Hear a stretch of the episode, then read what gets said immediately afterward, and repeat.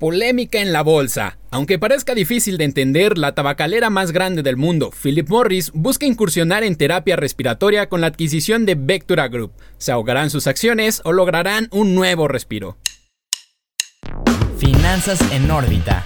¿Qué tal, queridos Flinkers? ¿Cómo están? Bienvenidos a un nuevo episodio de Finanzas en órbita. Mi querido Alex, ¿cómo estás? ¿Cómo te encuentras el día de hoy? ¿Qué onda, mi Rafa? Pues muy bien, güey. Ya afortunadamente saliendo de unos problemitas de salud que traía por ahí, güey. Pero todo chido. Aunque sí he de decir, güey, sorprendido de la noticia que traemos el día de hoy. Porque sin duda es un tema que levanta mucha polémica alrededor que hasta nada más de leer la nota pues resulta hasta risorio, ¿no? Un poco. Obviamente tú sabes de qué va, pero si gustas les pongo un poquito de contexto. ¿Cómo ves? Échale, échale, qué bueno que ya estás bien de salud, amigo, me da gusto. Así es, mi Rafita, pero bueno, ahí les va. Resulta ser que Philip Morris, que es la tabacalera más grande del mundo, dueña de marcas como Marlboro o Chesterfield, que por alguna razón en la peda sigues pidiendo como delicados, bueno, pues ahora quiere pasarse al lado bueno con la adquisición de Vectura, que es una empresa que se enfoca a la terapia respiratoria a través de farmacéuticos inhalados, obviamente también de los dispositivos para poderlo hacer y que más allá del precio de la transacción que está por arriba, un poco arriba de, mil millones de dólares, lo que levanta la polémica es justamente el origen de la oferta. O sea, tal vez si hubiesen pues adquirido otra tabacalera no habría tanto problema, pero pues después de tantos años en el mercado, de todo el daño que provoca fumar a la salud, güey, querer brincar de esta forma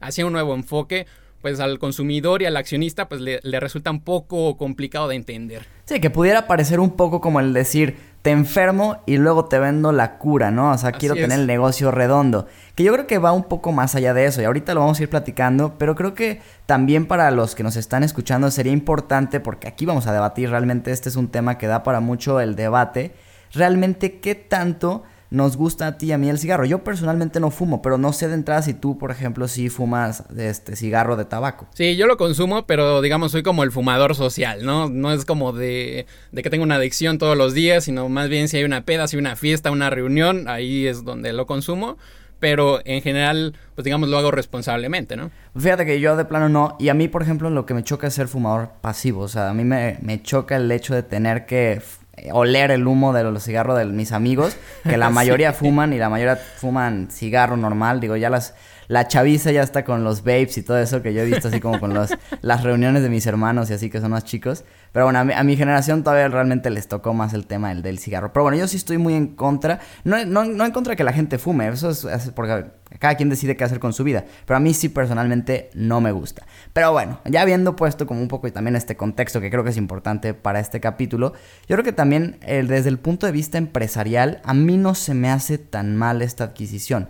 A ver, si tú como empresa estás viendo que la industria del cigarro va en decadencia, las ventas van en caída, etcétera, etcétera, pues tu deber ser hacia tus inversionistas es buscar reinventarte para generar más ingresos y para mantener ese crecimiento que todos buscamos al invertir, en una empresa. Entonces, desde ese punto de vista no lo veo tan mal. Obviamente, sí está el riesgo reputacional ahí muy grande, que pues tendrían que haber considerado porque obviamente podría afectarles bastante en las ventas a futuro de la nueva empresa. Justo eso que mencionas, eh, fíjate, hay un estudio que hicieron en Japón que arroja resultados bastante interesantes porque ahora que se están metiendo a fabricar eh, productos libres de, de, nicotina y que sean malos para la salud, güey, el, resultado de este estudio decía que antes de la incursión de este tipo de productos en el mercado, la gente que era capaz de dejar de fumar, güey, era una tasa del 2% dentro de los fumadores va en ascenso y ahora que ya existen estos productos la tasa está cerca del 10. Entonces esto demuestra un poco que el consumidor sí es capaz de entender el daño que se está haciendo, pero no logra tener eh, las opciones adecuadas, no logra tener productos efectivos para lograr controlar su ansiedad que le da el, no consumirlo, güey. Es que claro, pues digo, al final del día es una adicción, digo, personalmente no las, no, no, no puedes saber qué se siente porque nunca he estado en ese punto de ser adicto al cigarro, pero yo sí ya tengo amigos de mi edad, que yo siento que estoy bien chavo todavía, 23 añitos, y que realmente ya, ya te dicen, güey, es que yo no podría dejar de fumar. O sea, realmente sí ya tengo esa necesidad de estar fumando constantemente. Y sí dices, qué cañón, porque pues estamos muy jóvenes como para ya tener esos vicios. Por lo mismo, la empresa Philip Morris está dentro de sus objetivos que para el 2025 el 50% de sus ingresos provengan de productos libres de humo, pero ojo, no de nicotina. Ellos tienen ahorita un, los ICOs o ICOs, no sé cómo se pronuncia realmente, es IQOS, que son como una especie de cigarro electrónico donde le metes tú como un cigarrito pequeño con tabaco y en vez de quemarlo, nada más lo calienta. Y por lo tanto, que es menos dañino, todo eso, pero sí te aclaran, en las letritas chiquitas obviamente, que no deja de ser dañino y que sí tiene nicotina. Entonces, más bien pareciera que el enfoque es, no es que te quiera dejar de ser adicto, simplemente quiero verme más responsable con la sociedad y generar un menor daño. Y obviamente, pues esto para que sus ventas puedan crecer. Que justo aquí hay un punto importante en lo que estás mencionando, güey, porque también es importante mencionar y entender que, la, que esta es una empresa, Philip Morris, que está fundada, o mejor dicho, que ya agarra forma, pues vaya la, redundancia, de manera formal en 1885, güey, que desde entonces ha pasado un, cambio importante dentro de la sociedad, que los valores de las empresas se pueden ir modificando y no por eso ahora lo puedes, eh, digamos, como condenar. Entiendo la molestia que hay por parte de los consumidores, por parte de los accionistas y demás, pero también es importante entender eso, güey, que tienes todo el derecho como, como una empresa, como una persona moral de decir,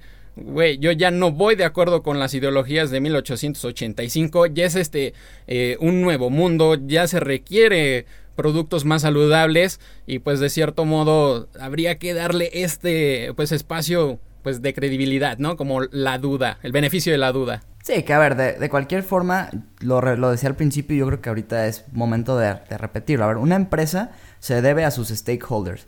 ¿Quiénes son los stakeholders? Están los inversionistas, los empleados, los clientes y la sociedad en general de los lugares donde tú te ves como, o sea, donde vendes o donde tienes fábricas, etc.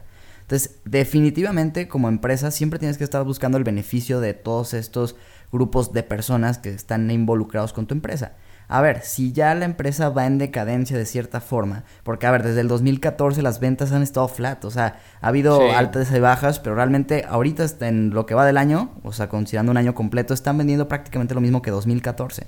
Entonces, realmente tienen que hacer un cambio porque el deber ser de una empresa es generar utilidades para sus accionistas. Entonces, de alguna forma yo creo que es buena esta jugada, simplemente también yo creo que lo que pudiera suceder es que al final del día, por ejemplo, con estos cigarros que, bueno, con estos aparatitos que te calientan el tabaco, que ahorita ya representan un 28% de sus ventas, no te está generando quizás un crecimiento tan grande porque pasa a lo mejor un fumador de, comprarte Malboro a comprarte esto. Entonces, de alguna forma se te cayeron tus ventas de Malboro, pero entonces suben las de, de estos ICOs o ICOs. Y entonces, de alguna forma, quizás no es ese crecimiento tan exponencial. Ya que se estabilice, y con estas nuevas adquisiciones que hizo probablemente puedan empezar a ver un crecimiento más grande, pero ahí habría que verlo. Yo ahorita personalmente no me arriesgaré a decir si le va a funcionar y va a empezar a crecer mucho. Claro, y aquí puedes desprender una parte que es el dilema que va a venir eh, a partir de estos momentos para los inversionistas, porque parece ser que a la gente que invierte en Philip Morris, sea, le gusta esta noticia, inmediatamente las acciones se van a la alza, güey, pero ni siquiera tienes que hacer un sondeo para saber que a la gente que invierte en empresas como Vectura y precisamente y específicamente en Vectura, le desagrada tener que verse relacionada con la, con la tabacalera, o sea, nada más ves la gráfica y ves el desplome que y es totalmente entendible, obviamente, porque desde un ángulo social de por entrada no es nada, no es nada congruente, güey. Y aquí es a lo que quiero llegar, al, problema que van a presentar los accionistas. No los que ya están definidos, no los que ya tienen sus estrategias bien fijas, sino principalmente los nuevos que están intentando eh, invertir en Vectura por la ideología, por el fin que tenga la empresa, güey. Eh, ya sea que estés en pro de la salud, pero aquí el problema va a ser, si tú notas la relación con la tabacalera, güey, los llevas a invertir indirectamente en algo que no creen, eventualmente a corto plazo te van a sacar el dinero de la empresa o simplemente van a evitar hacerlo porque se va a ver afectada de todos modos la valoración directamente con la credibilidad. Bueno, que a ver, nada más aclarando, no es como que le van a retirar el dinero a la empresa porque recordemos que el intercambio de acciones sucede entre inversionistas y no directamente hacia la empresa. Cierto. Pero ese riesgo que tú dices reputacional, el decir yo ya como inversionista no me quiero ver relacionado con una farmacéutica que forma parte de una tabacalera que fomenta precisamente el que haya más personas con problemas respiratorios, muchas muertes al año. Entonces, yo creo que sí puede afectar en ese sentido, pero al final del día las inversiones, yo desde mi punto de vista, tienen que ser un poco más, pues más crudas, más de, vamos siendo objetivos. Por ejemplo, yo no, es, yo no decidiría no invertir en Philip Morris o sí, nada más por el hecho de que me guste o no el cigarro. Yo realmente me iría más por el tema de decir, a ver, creo que va a ser una buena empresa que me va a dar rendimientos a mí o no. O sea, ese es mi punto de vista. Pero ahí sí hay personas, y es muy válido, que también dicen, no, yo sí me voy porque tengo que creer como al 100% en lo que la empresa está haciendo, y también es muy válido. Que yo, si me pongo a analizar lo que Philip Morris ha hecho en los últimos 10 años, la verdad es que pues no me, no me atrae nada. Te ha dado un 36%, pero no de, rendimiento, pero no anual, sino en total en estos 10 años. Y el S&P 500 en ese mismo periodo ha dado un 238%. Entonces realmente no ha sido una gran inversión, aunque pues sí en el último año va bastante bien, lleva un 28.96%. Entonces, pudiera ser que si estos cambios funcionan, sí se vuelva a empezar a ver ese crecimiento de la empresa. Sí, como dices, o sea, es una empresa que tal vez yo también consideraría con respecto a la participación, porque me parece que como negocio evidentemente es muy bueno, o sea, cumple las características fundamentales que a mí me gustan, que al menos son niveles de ingresos bastante buenos y sobre todo las utilidades, güey. Pero pues hasta no ver que esta estrategia realmente sea sostenible, que realmente la gente lo adopte y que realmente cambie la imagen reputacional ante la sociedad, güey, creo que me, me, me, lo tomaría con más calma, ¿sabes? Sí, porque aparte creo que está un tema que igual ya no nos da mucho tiempo para tocarlo, pero es el tema ecológico. A ver, los cigarros contaminan un montón y la verdad es que yo ahí sí estoy muy en contra de esa parte. O sea, se generan más o menos 5 billones de colillas al año y una colilla puede llegar a contaminar hasta 50 litros de agua si no se trata de forma correcta. Y la realidad, digo, no sé cómo sea en todas las partes del mundo, pero tú lo ves aquí en México y pues la mayoría tira sus colillas en las pedas, tira sus colillas en la calle. Entonces, son pocos los que realmente le dan ese tratamiento y yo creo que sí es también un tema como consumidores más que nada, más que como empresa, los consumidores de cigarros deberían también decir, oye, a ver, voy a buscar una alternativa que sí pueda ser un poco más ecológica o yo voy a hacerme como responsable de mis desechos de, de las colillas, pues para buscar no generar ese impacto tan negativo que la empresa pareciera que no está como haciendo gran cosa en ese sentido, al menos en sus o sea, no lo muestran como lo principal en sus presentaciones a los inversionistas y toda esa parte. Y que también una mala colilla apagada, o sea, hemos visto que te causa hasta problemas forestales, incendios enormes.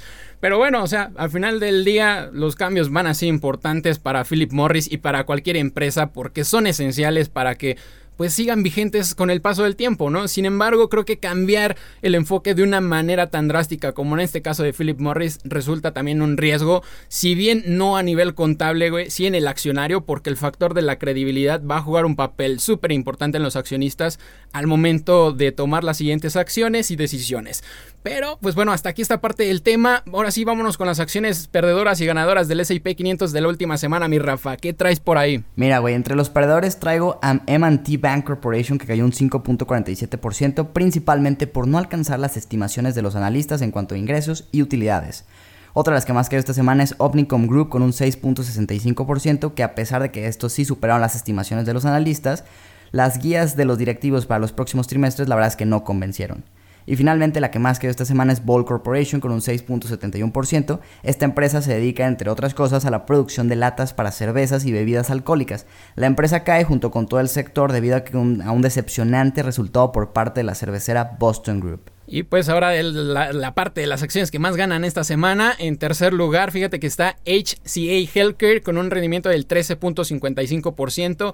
Se acompaña de la presentación de resultados para el segundo trimestre de este 2021, donde pues destacan los ingresos que alcanzan poco menos de 14.5 billones de dólares, logran utilidades por 1.4 billones y muestran una diferencia de 400 millones con las utilidades comparadas en el mismo periodo de 2020. En segundo lugar está Chipotle Mexican Grill con un 17.33% que de igual manera goza de los efectos del reporte trimestral, que no nos vamos a meter tanto a detalle, pero sí hay casi un 40% de aumento en ingresos comparables y hay, hay 50% de las ventas a través de medios digitales. Y en primer lugar está precisamente Moderna Inc. con un 21.79% impulsado por un dictamen positivo por parte del Comité de Medicamentos de Humano en donde se recomienda el uso de la vacuna contra COVID-19 en adolescentes de entre 12 y 17 años para la Unión Europea, lo cual esto no significa que esté autorizada, pero ya es un buen respaldo y ya es un paso más hacia la misma. Ahora sí que pareciera que Moderna no tiene techo, no tiene límite. Pero bueno, mi Alex, eso ha sido todo por hoy. Recuerden, Flinker, seguirnos en nuestras redes sociales. Nos encuentran como arroba finanzas en Twitter, Facebook e Instagram. Y nosotros nos vemos pronto en el próximo episodio. Así es, vámonos, Rafa. Finanzas en órbita